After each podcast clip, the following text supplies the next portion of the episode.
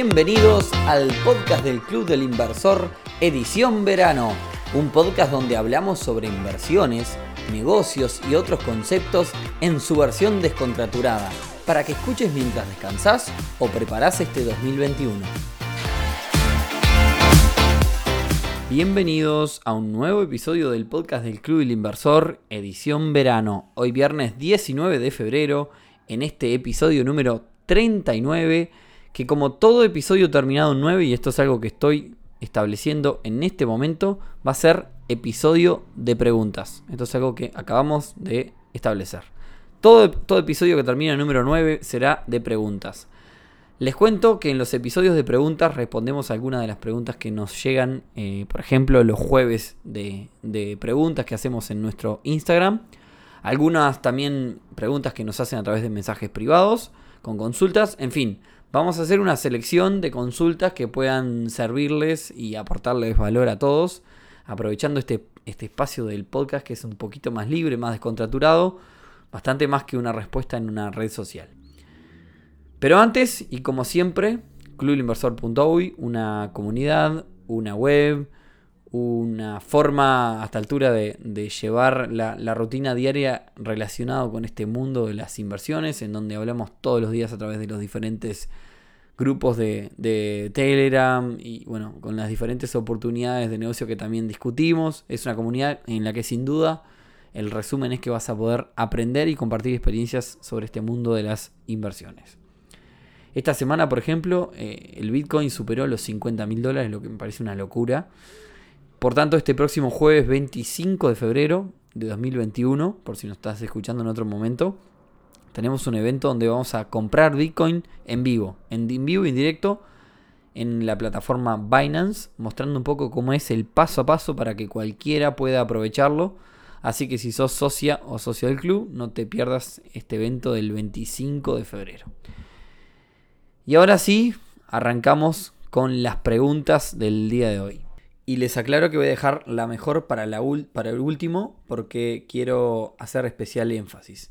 Primera pregunta entonces, dice, ¿puede ser más conveniente poner dinero en unidades, unidades indexadas en el banco hipotecario que invertir en fondos de Sura? O sea, unidades indexadas en banco hipotecario versus fondo de Sura. Analicemos los dos casos. La unidad indexada es una moneda interbancaria que sube acorde a la inflación. Así que yo siempre voy a empatar con la inflación sube por el índice de precios al consumo, es el IPC, voy a empatar con la inflación siempre y cuando tenga dinero en unidades indexadas. Por otro lado, Sura tiene algunos fondos que por momentos han superado la inflación y por momentos han estado por bajo de la inflación. Entonces, si la pregunta es, ¿puede ser más conveniente poner dinero en UI que los fondos Suras? La respuesta es, es más regular la unidad indexada que los fondos de Sura. Los fondos de Sura están pensados para que le ganen a la inflación. O sea que a lo largo, en realidad, deberían de ser los mejores los fondos Sura. En teoría. Si uno quiere decir, bueno, yo no quiero especular de nada de ningún tipo, me voy a la Wii. Si yo apuesto a que quizás el fondo Sura debería de, de ser superior a la inflación, también para ser un producto interesante para el inversor, debería irme por los fondos Suras. Entonces, en realidad, los dos casos son muy similares. Este, eh, en realidad, bueno, ojo que también está el banco hipotecario que en UI puede tener productos especializados en antigüedades para comprar un inmueble y demás, que los fondos SURA es simplemente para guardar dinero. Entonces también depende del objetivo que, que tengamos en mente. Segunda pregunta. ¿Se puede ser socio del club sin vivir en Uruguay? Bueno, esta pregunta lo han hecho varias veces. Sí, la respuesta es sí. Cualquier persona puede ser socio del club. El club es un lugar donde aprendemos muchas cosas que tienen mucho que ver con los mecanismos de aquí de Uruguay. Estamos también buscándole la vuelta para arrancar con el club en otros países, ya lo hemos dicho. Pero de momento, en realidad, el valor está, está puesto en que si uno puede aprender cosas para invertir en Uruguay y al, final del día pueda realizar inversiones en Uruguay. Si uno vive en el extranjero, pero va el objetivo es también el día de mañana realizar inversiones en Uruguay, y bueno, sí, es una cosa que, le puede servir ser socio en realidad, pero tiene que estar el foco por ahora acá. En realidad no es que no tenga valor para el extranjero, pero todavía no, creemos nosotros que no es lo suficiente. Sigo, siguiente pregunta. ¿Qué porcentaje del, del, capital debería ser el fondo de emergencia? Esta es una pregunta que me hicieron ayer y me faltó responder. En realidad, la respuesta es no es un, no es un porcentaje, es un monto más que nada. El fondo de emergencia idealmente debería ser por lo menos 6 meses de gastos. Es decir, si yo gasto mil dólares por mes, mi fondo debería ser de por lo menos 6 mil dólares. Cosa que me cubra todos los gastos y yo pueda vivir tranquilo por ese periodo. Siguiente pregunta. ¿Dónde puedo encontrar llave de negocio? Esta pregunta también fue de ayer. Bueno, en el club hemos pasado varias. Eh, últimamente hemos pasado un montón que nos han llegado. Hay también algunas en Mercado Libre, este, pero estas cosas más que nada llegan por referencia. Generalmente, si uno está metido en el mundo de los negocios, generalmente te llegan estas cosas, ¿no? Y más si está metido en el palo de, los negocios físicos, ¿no? De la, economía real. Así que es algo más que se mueve más por referencia que otra cosa. Bien, sigo. Eh, hablar algo de inversiones ganaderas, renta fija u otras inversiones.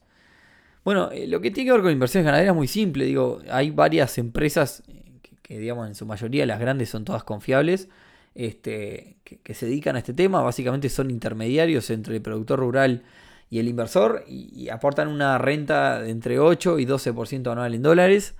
Eh, cada una tiene una renta puntual, algunas pagan 8, otras pagan 9, otras pagan 10, dependiendo quizás también el monto con el cual ingresemos. Algunas te dejan entrar por 6 meses, otras te piden un mínimo de 3 años, algunas te hacen eh, te, te, dan como garantía tener el ganado a tu nombre, otras no. Algunas, digamos, hay como diferentes sabores de lo mismo, ¿no? Entonces, elegir uno u otro tiene que ver con, eh, con, con, justamente que el producto se adapte a lo que nosotros queremos. En ese sentido, tenemos una entrevista en este podcast con la gente de República Ganadera. Entre los primeros 10 episodios estuvo la entrevista, creo, no me acuerdo bien qué número era. Siguiente pregunta. ¿Qué pensás de la suba del cannabis? ¿Será una burbuja como la de GameStop? Una burbuja significa algo que crece, crece, crece, crece y de repente se pincha y cae. Y que digamos que crece eh, sin, un fundamento claro. Eh, yo me puse a investigar el tema del cannabis, eh, por qué había crecido tanto y no hay una razón puntual por la que crezca más que el interés de un montón de inversores en comprar acciones relacionadas al cannabis, a los CTF que tienen que ver con el cannabis y a las empresas que se dedican a cultivar cannabis y cotizan en bolsa. Entonces, la respuesta es sí, eh, es otro, es otro GameStop, eh, parece ser, ¿no? Porque es una suba repentina sin, sin una explicación clara, por lo menos por la investigación que estuve haciendo, no hay una razón más que muchos están comprando. Siguiente pregunta. Con el tema de la reforma de la seguridad social, ¿crees que debemos tener un plan B? ¿Qué ideas me propones? Bueno, eh, sí, creo que hay que tener un plan B. Eh, la caja profesional, la caja jubilaciones están pasando por, momentos complicados.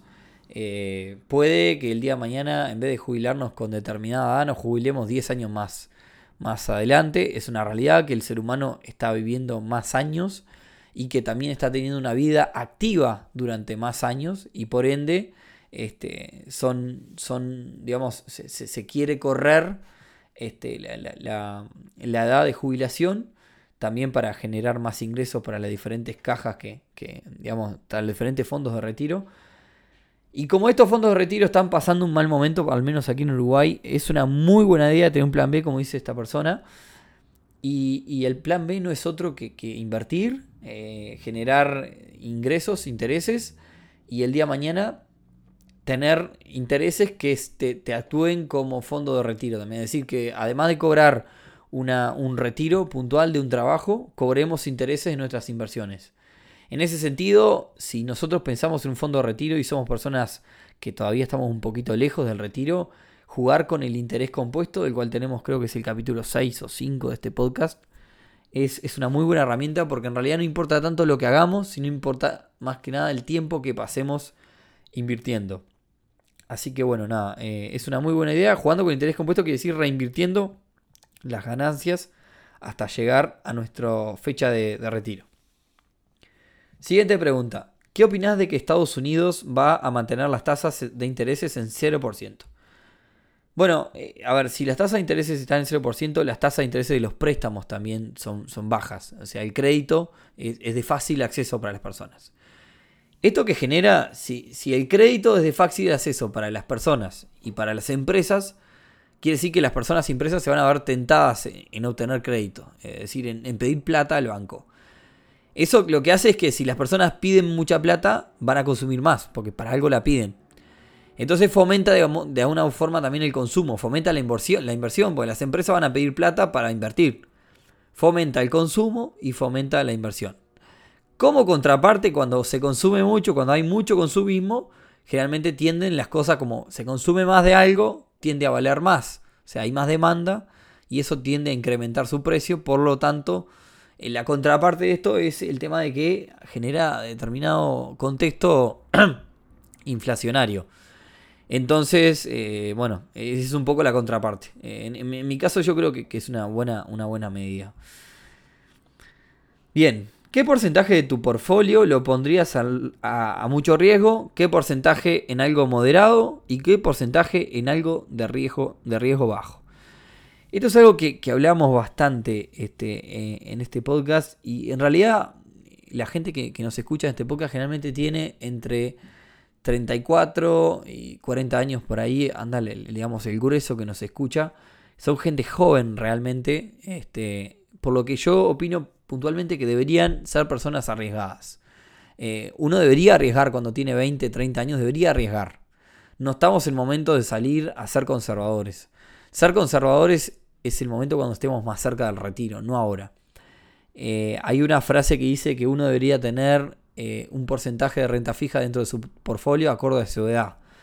Es decir, yo tengo 31 años, debería tener 31% de renta fija, es decir, de algo relativamente conservador, y, y 69%, en este caso el resto, de renta variable, es decir, todo el resto. Por ende, cada año que pasa debería tener un por ciento más de renta fija. Es decir, ir cada vez haciéndome más conservador. Por lo tanto, si nos escuchás y tenés entre 20 y 35 años, eh, deberías de saber que estás en momento de salir a arriesgar. Eh, y nada, eso. Bien, em, ¿qué opinás de Campilla Pilay? ¿Es seguro? Eh, bueno, esto es otra pregunta que se repite mucho con muchos mecanismos de inversión.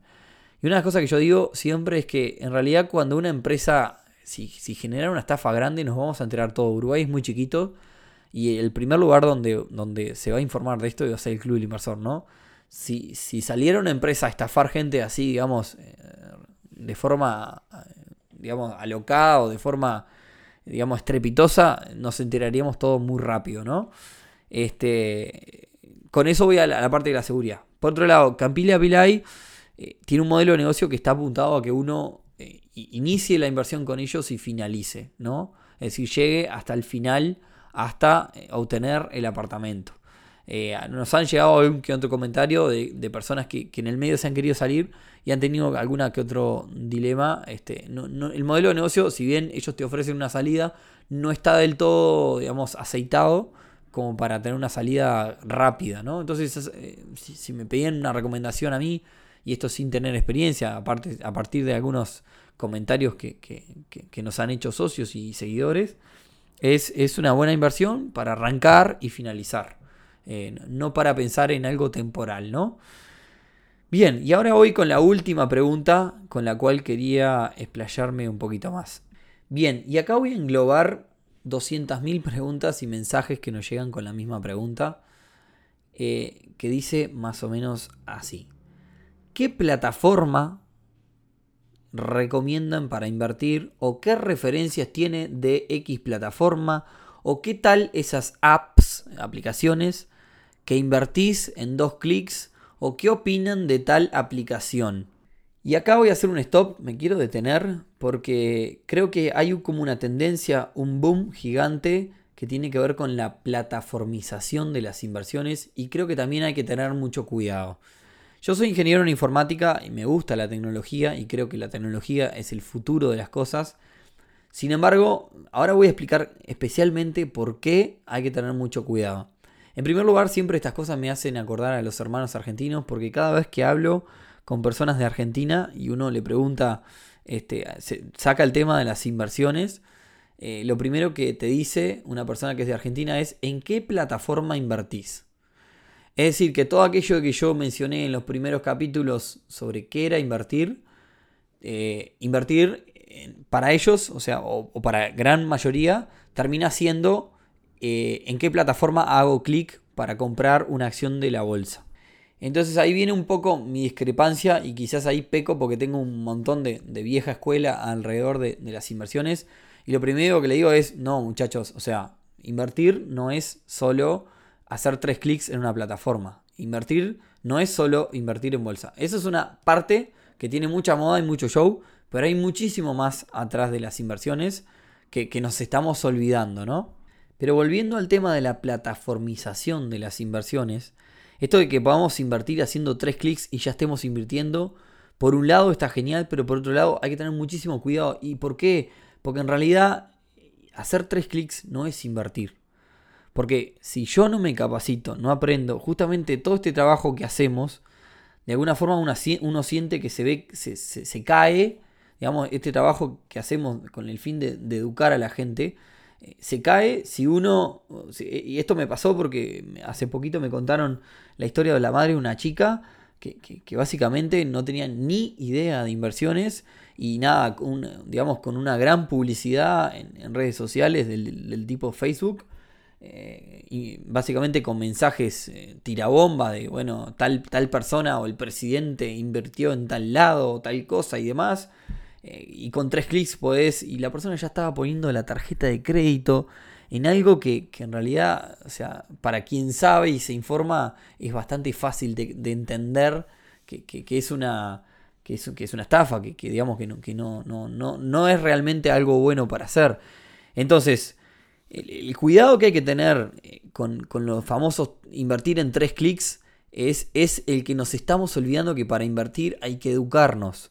Y esas plataformas no nos van a mencionar, en su mayoría también hay plataformas serias, por supuesto que sí, no nos van a mencionar el tema de primero educate antes de hacer tres clics. Porque el hecho que sea tan fácil y tan rápido hace que nos, nos salteemos todo lo otro, ¿no? Entonces eso es una de las cosas que realmente me preocupa. Y le explico una, parte quizás tecnológica, que quizás la, gente que, que, está en este palo lo pueda entender, pero el, digamos, el, vecino o vecina que nos escucha de, casa y que no, no entiende un, poco de la, parte tecnológica, eh, le, va, le, va, a servir esta explicación. Hay muchos intermediarios para invertir en muchas plataformas, e intermediarios para invertir en la bolsa de Estados Unidos más que nada, a los que se les llaman los, los brokers tradicionales, ¿no?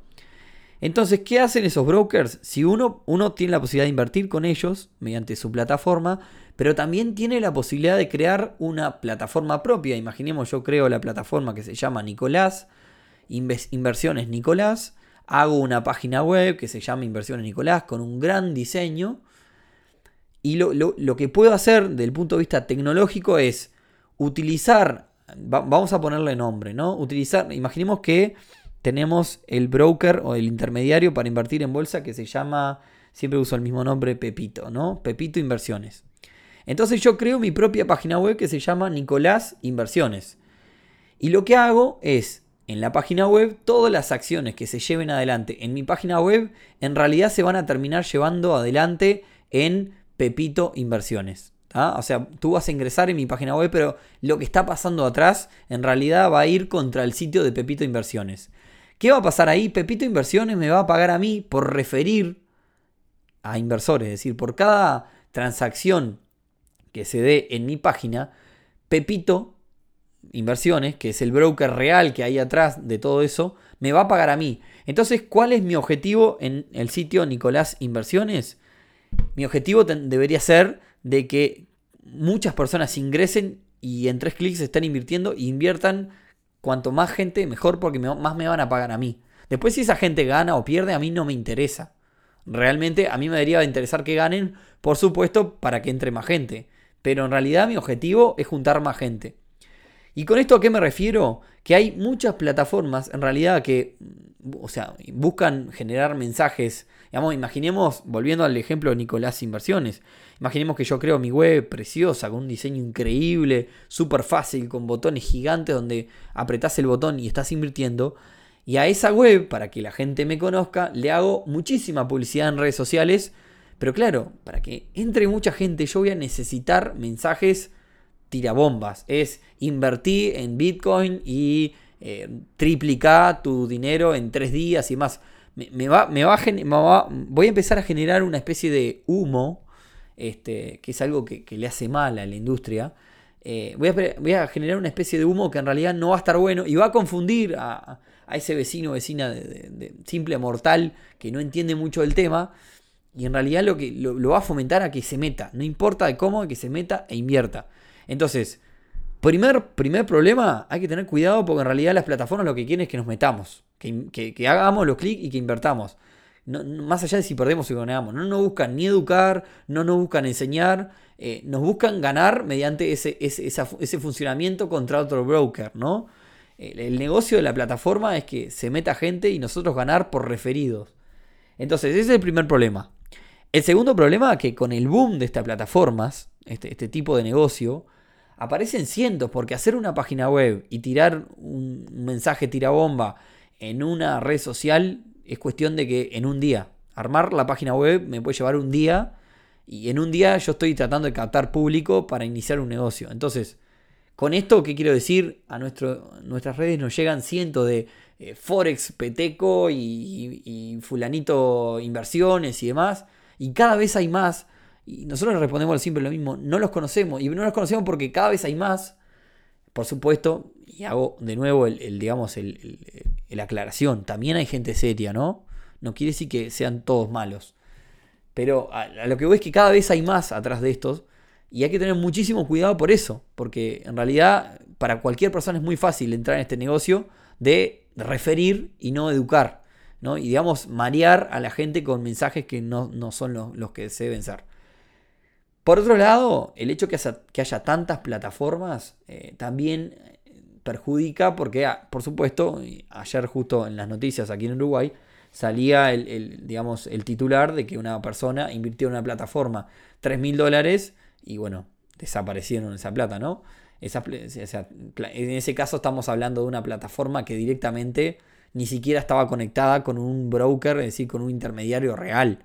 Era simplemente una, una pantalla donde uno ponía sus datos, enviaba plata y esa plata desaparecía. Y con eso también aparecen un montón de esos jugadores también. Entonces, ¿A, qué me refiero con tenerle cuidado a la plataformización de, las inversiones? A esto. Cuando se llena y se multiplica por miles y miles y miles y miles de plataformas, hay que tener mucho cuidado. Porque para nosotros que estamos en este mundo, investigarlas todas es realmente imposible y poder decir esta sí, esta no, esta sí, esta no. Entonces, la, la idea es como siempre, si nosotros nos metemos en este mundo, vamos a poder discernir. Pero justamente lo que buscamos nosotros es lo que no buscan un montón de plataformas. Nosotros buscamos educar antes de invertir. Siempre le decimos a la gente, antes de meterte al club, en realidad pensá cuál es tu objetivo. Si realmente querés aprender, el club es un lugar para vos. Si querés hacer tres clics, nosotros lamentablemente no tenemos una plataforma para invertir.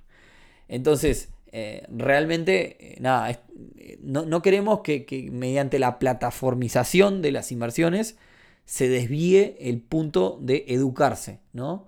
Y bueno, nada, me extendí bastante, pero me parece que, les va a dejar valor a muchos que son principiantes en este tema.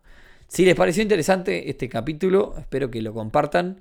Muchas gracias a todos, la verdad estamos creciendo pila en todas las plataformas, valga la redundancia, para escuchar podcasts como son Spotify, iTunes y demás.